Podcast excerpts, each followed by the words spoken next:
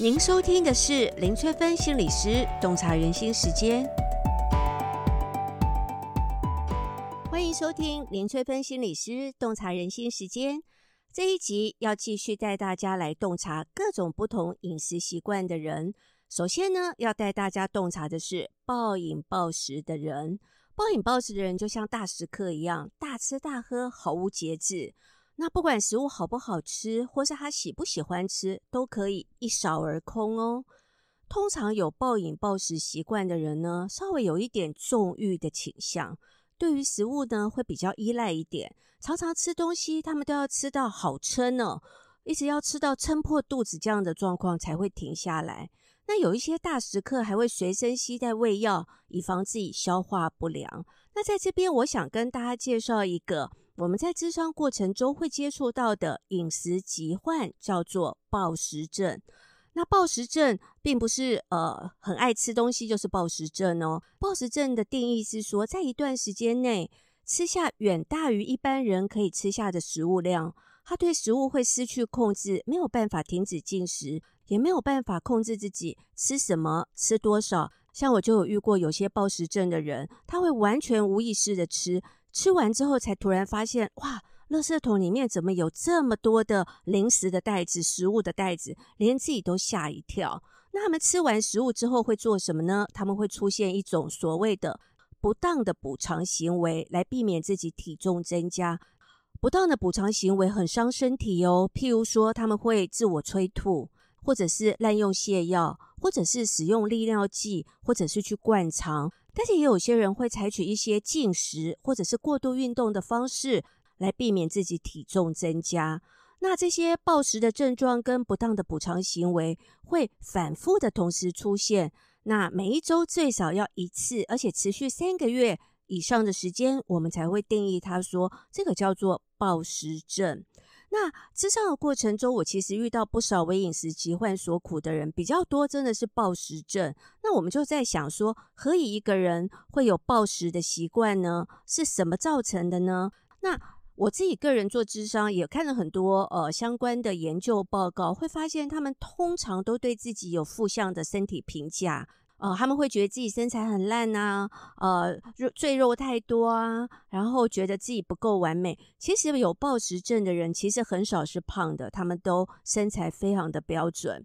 所以有时候他们也是被家人或情人有过度控制的议题，或者是说他们的人生曾经经历过一些重大失控的事情，所以会让他们的情绪陷入一个极端的焦虑不安当中，所以才会借由食物来纾解压力。通常为暴食症所苦的人啊，在人格特质上面，他们常常会有很强烈的道德理念哦，会努力的追求完美，然后每件事情都要做到尽善尽美，所以他们通常都很在意别人的眼光，都希望自己可以保持理想完美的一个身形。呃，身材啦，或者是呃形象，来得到别人的关注跟认同。可是他偏偏他们的内心又坚信自己是不完美的，所以在跟别人互动的时候呢，他们会习惯性的害羞，不太敢表达自己的意见。这样的矛盾心理很容易累积焦虑的情绪，所以。呃，他们才会透过一个暴食跟清除的过程来释放焦虑。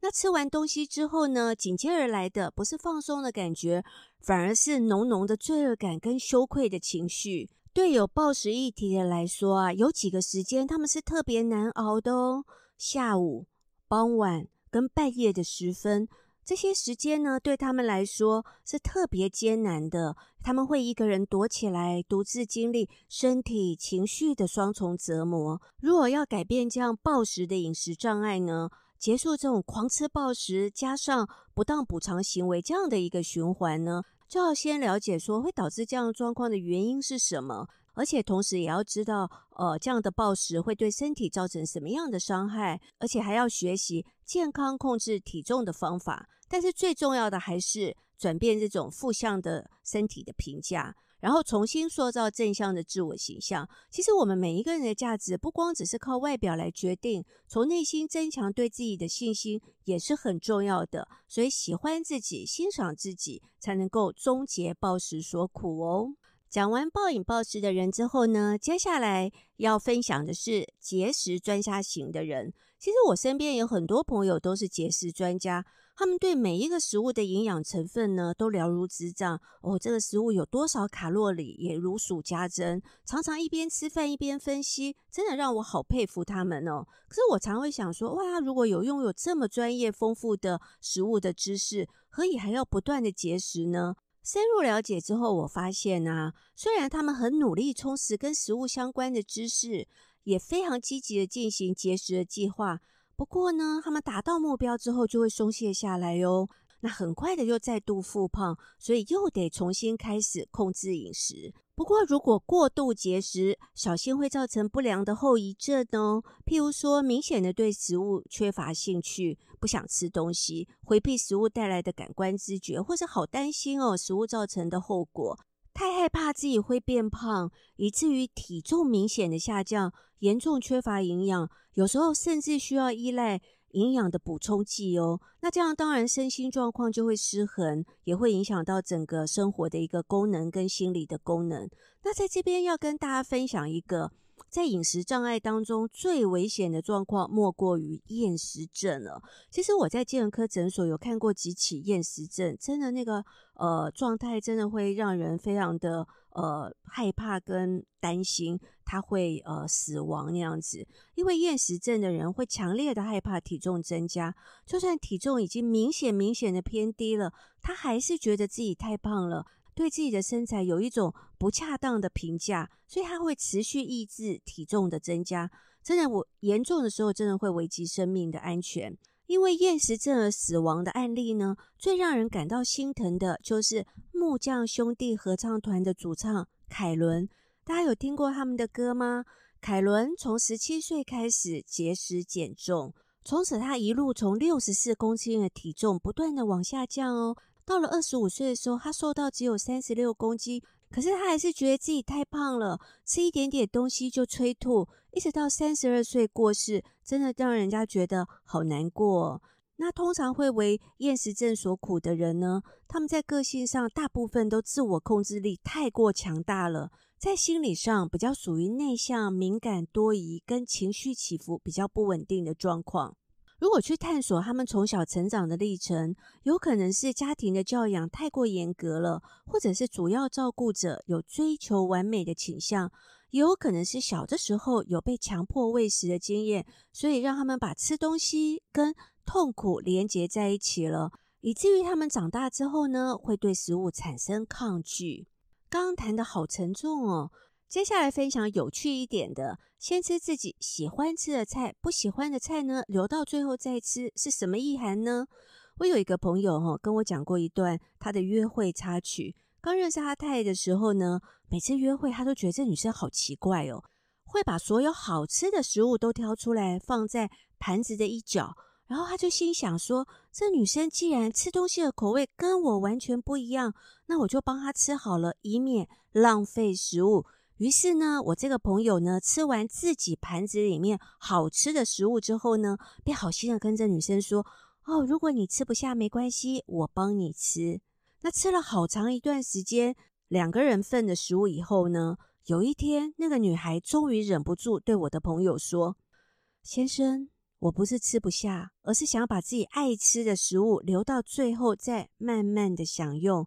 这个时候，我的朋友才恍然大悟。原来不是他们吃东西的口味不一样，而是他们吃东西的顺序完全相反。朋友习惯先吃自己爱吃的食物，而他的另一半呢，则是把爱吃的食物留到最后再吃。很好玩哦，他们不是只有吃东西的顺序是颠倒的，他们连做事情的顺序都是颠倒的。我这个朋友工作的时候呢，喜欢先做自己感兴趣的事情，属于先甘后苦型。而他的太太呢，则喜欢做自己最讨厌的事情，属于先苦后甘型，所以他们刚好是一个完美的互补。讲到吃东西的顺序呢，接下来就来介绍按照顺序跟规则吃东西的人。我们每个人对于顺序的定义跟要求都不一样哦。譬如说，有些人会把餐盘当成一个时钟，他进食的顺序呢，要按照顺时钟的方向进行。不能够乱掉哦，不然他就会浑身不舒服。那我还遇过有些人是依照颜色来排放食物，譬如说绿色的食物放在一起，红色的食物放在一起，食物必须井井有条的分门别类的归类，不然他就会吃不下去。还有些人呢，则是咀嚼食物的次数要有一定的标准，譬如说，每一口食物他一定要嚼三十下才能够吞到肚子里面去，不然他就会觉得消化不良。如果有人不知道他有这样的一个咀嚼习惯呢，在吃饭的过程中呢，跟他讲话干扰他计算，他现在吃了几下，嚼了几下，然后才能够吞进肚子里面去，就会让他们觉得很生气哦。所以吃东西的时候，对于秩序啊、细节啊要求很高啊，必须严格的控制每一个步骤啊，完美规划好每一个细节。如果是这样的话，代表他们的人格特质比较僵化、固执，比较没有弹性，有可能会是强迫型的人格倾向。所以他们的人际关系也会比较紧绷，生活功能的运作有些时候也会比较不顺畅。如果真的，影响很大的话，可能就需要心理专业团队的一个协助了。接下来跟大家分享一些有趣的、特殊的饮食的习惯。像有些人是不吃毛茸茸、滑溜溜的食物，很怕有毛的食物，像秋葵啊、桃子啊，都是他们的天敌，他们怎么样都不肯放入嘴里。那也有人很讨厌吃又软又滑的食物，像布丁啊、爱玉啊、仙草啊、果冻，他们都吓得半死。那另外一种人就是食物的味道不能够混杂，有些人没有办法忍受不同的食物的味道混杂在一起，像是咸的啦、甜的啦，或者是酸的啦、苦的啦，或是有汤汁的，或是油炸的不能合在一起，或是番茄酱跟芥末酱也不能合在一起。一旦食物的味道混成，呃，五味杂陈的话，他们就是完全没有办法忍受。那我还遇过有些人是。不吃看不到的东西，什么叫不看不到的东西呢？像包子啦、水饺啦、馄饨、面包，看不到内馅的食物，他们都会觉得好恐怖哦，不知道里面暗藏着什么可怕的东西。那像他们还会想象哦，怀疑哦，香肠的内馅带是用老鼠肉、病死猪的肉做成的。那为了避免吃进一些不明的物体，他们就绝对不吃剁碎或者是看不到的食物。那我也有遇过有些人只吃有美感的食物哦，像我遇到有些人呢、啊，他们看到丑丑的食物呢，会怎么做呢？有些人是立刻一口把它吃掉，不能留在盘子里面；但也有些人是一口都不吃，会把它们送给别人。那他们除了受不了难看的食物以外呢，他们也很注意摆盘哦，还有颜色的搭配，对他们来说，赏心悦目是吃东西最高的指导原则。这一集就跟大家分享到这边哦。如果大家想了解什么样的行为代表什么意涵，都可以留言给我哦。我们下次再见喽。